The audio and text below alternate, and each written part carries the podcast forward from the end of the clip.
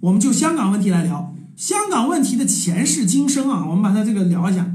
我我们不聊复杂的了，就很复杂。有些文章讲的很很长远、很长远的，就不不说那么扯那么远了。咱们讲关键的啊，讲干货。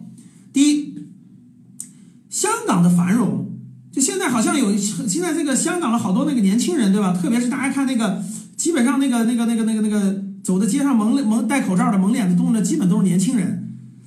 这个香港的这个。这这些年轻人呢，这个这个基本上是被洗脑啊，就认为是香港的繁荣呢是这个英国英国人殖民地时期留下来的制度或者政策特别好，造成了我们的繁荣。然后呢，你们的一国两制之后，或者是回归之后，各种你这各种那个那个都是不好的，都不如原来，都是你们的过，把这个矛头对准了中中中央政府，这个是真的是被洗脑了，各位啊。首先说香港的繁荣。香港的繁荣是一种幸运，我觉得这点上，那个那个呃，我前两天发那个英国那个学者讲的是比较客观的。香港的繁荣是因为它借助了中国，大家知道，过去是那个过去这个相对来说是封闭的，然后呢，这个改革开放之后，七八年改革开放之后，想跟西方打交道，当年这个。当年那个那个那个四九年解放的时候，其实拿下香港那不是很容易的吗？当时那个中央高层也是留了个口子，说跟西方沟通交流的时候有一个渠道，就把香港给留下来了嘛。香港澳门就没动，就跟那个就跟那个台湾金门岛就在厦门旁边，对吧？该留也留下来了。留下了香港之后呢，在这个改革开放之后七八年以后，这四十年过去这三四十年吧。中国跟西方打交道，基本上都走都走那个香港，所以呢，多西方的资本也好，人也好，各方面想跟香港、想跟中国大陆打交道，你总得有个中转，对吧？总得有个我我我前哨在哪儿，对吧？我把资金和公司放在那儿，我跟中国内陆打交道，有任何风吹草动我也可以走，有任何那啥好处我也可以进，所以大量的资本和资金呢都在香港，大家知道在香港，所以香港很幸运。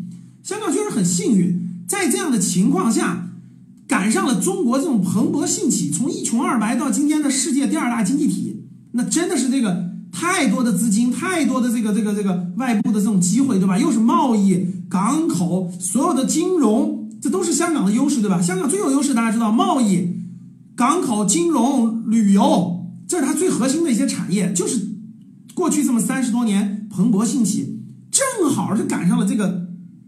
过去中国这个逐步开放的过程，借助了改革开放的大势，中西交交融腾飞的，这是它的最根本的原因。不是说你的你的政策是我我是英国人政策，所以我就更牛了。其实根本就不是。那个就算你英国是，就算你这个香港是是是是奴隶制，我跟你说，在这种环境下，它也能富起来，它也能发展起来。这是第一点，就别把那个颠倒了。这是由大势和那个那个那那啥决定的。但是随着这么多年中国的这个改革开放，对吧？前两天有一个澳大利亚的那个澳大利亚那个一一个一个一个生意人，对吧？在机场怼那个怼那个香港那个那个废青的时候，说的很清楚。香港问题说你来香港干什么？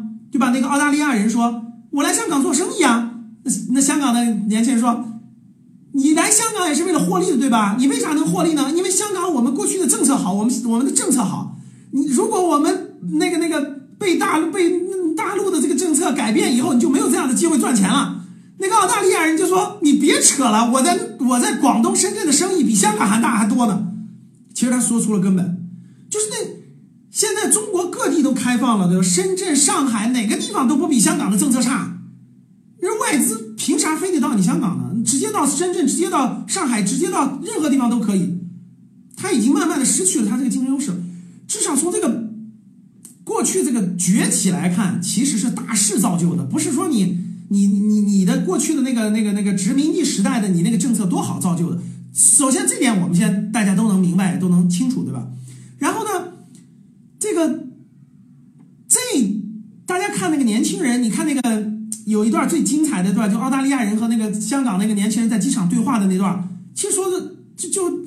你就典型的，你就这个，你就能看得出来是这个年轻人被误导了。然后呢，这叫做我推荐的那个呃视频里，那个英国人啊，那个英国的那个复旦大学的学者就说，典型的英式虚伪。英式虚伪就是说，英国统治了香港一百五十五年，香港人连民主的影子都没见到。一百五十五年从来没有给他给过他们民主的影子，就是港督，就是英国派的港督去控制他们，对吧？然后呢，就是殖民，就是你是我的殖民地，你殖民地你就照我的那个管理规则管理，管理规则管理，这就一直都是殖民地政策，就一直都是，从来没有在香港统治阶段给过英国人，给过香那个那个英国人统治阶段给过香港所谓的民主，所谓的那啥，这是。那个回归之后，或者那个那个那个中英谈判之后，陆陆续续、陆陆续续，这个这个才逐逐渐给他的，绝对不是说过去他更民主，然后现在剥夺了他的民主，这肯定不是这样的。然后再往下走，我们我发的那个我发的那个这个这个这个，我反复强调了啊，大家下来可以看我发的那个啊英国人采访的那个是那个里头说的也很详细。最核心的，其实现在造成这个结果的。最核心的是两个原因，啊，最核心的有两个原因。第一点原因也是特别重要的，我觉得就是“一国两制”，“一国两制”，对吧？现在很多媒体，包括那个很多解释的也报道了，太强调两制了，以至于没有一国了。应该这么说，一九九七年的时候，其实中国我们我们内陆的很多都是不自信的，大家发现了吗？这九七年的时候，香港比我们富繁荣的多，富裕的多。在很多方面，说实话都比我们先进啊！你甭管是人家的金融也好，经济也好，贸易也好，港口也好，法治也好，都比我们先进。